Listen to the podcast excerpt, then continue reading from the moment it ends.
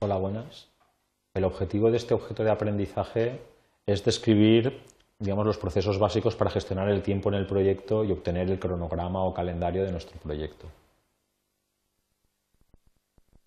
Eh, los procesos para planificar el tiempo son los siguientes, son los que se enumeran aquí, pues definir las actividades, secuenciarlas, estimar los recursos, estimar su duración y por último, con toda esta información, desarrollar el cronograma del proyecto. Vamos a ver un poquito más de detalle estos procesos.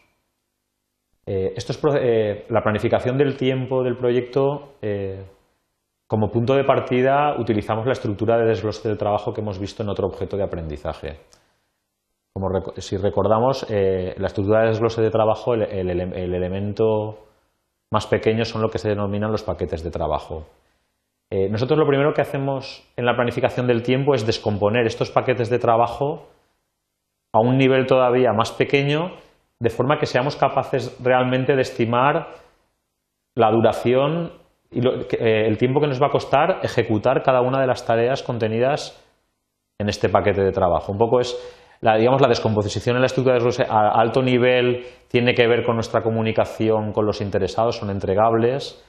Al nivel más bajo de la estructura de desglose de trabajo estamos diciendo que son adecuadas para, desde el punto de vista de la gestión y ahora todavía descomponemos a un nivel más bajo de forma que somos, somos capaces de estimar con bastante precisión eh, lo que, el trabajo requerido para ejecutar cada una de las tareas. Una vez hemos definido todas las tareas de nuestro proyecto, el siguiente paso sería secuenciarlas.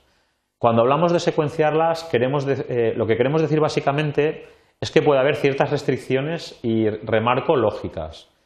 Eh, hay ciertas tareas que no se pueden ejecutar si no se han realizado previamente otras tareas. Eso es un poco lo que representaría esta flecha en el esquema, que sería una restricción lógica.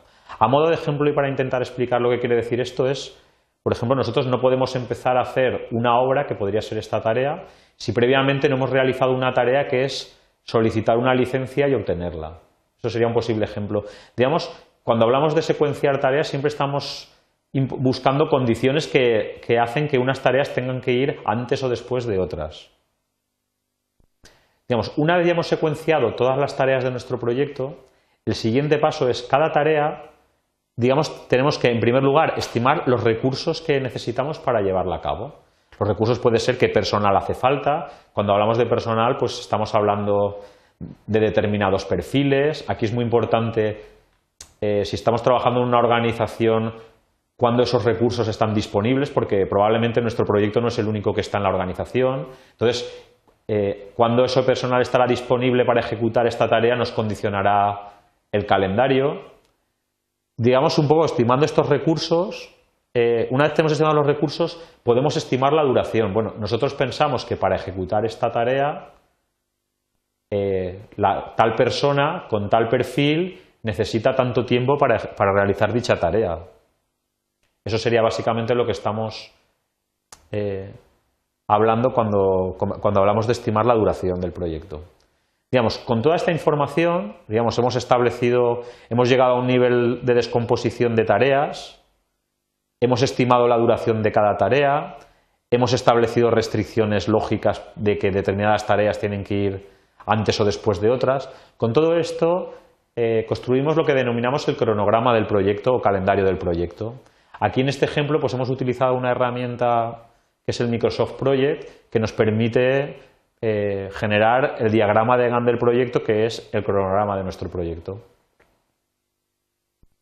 Muchas gracias.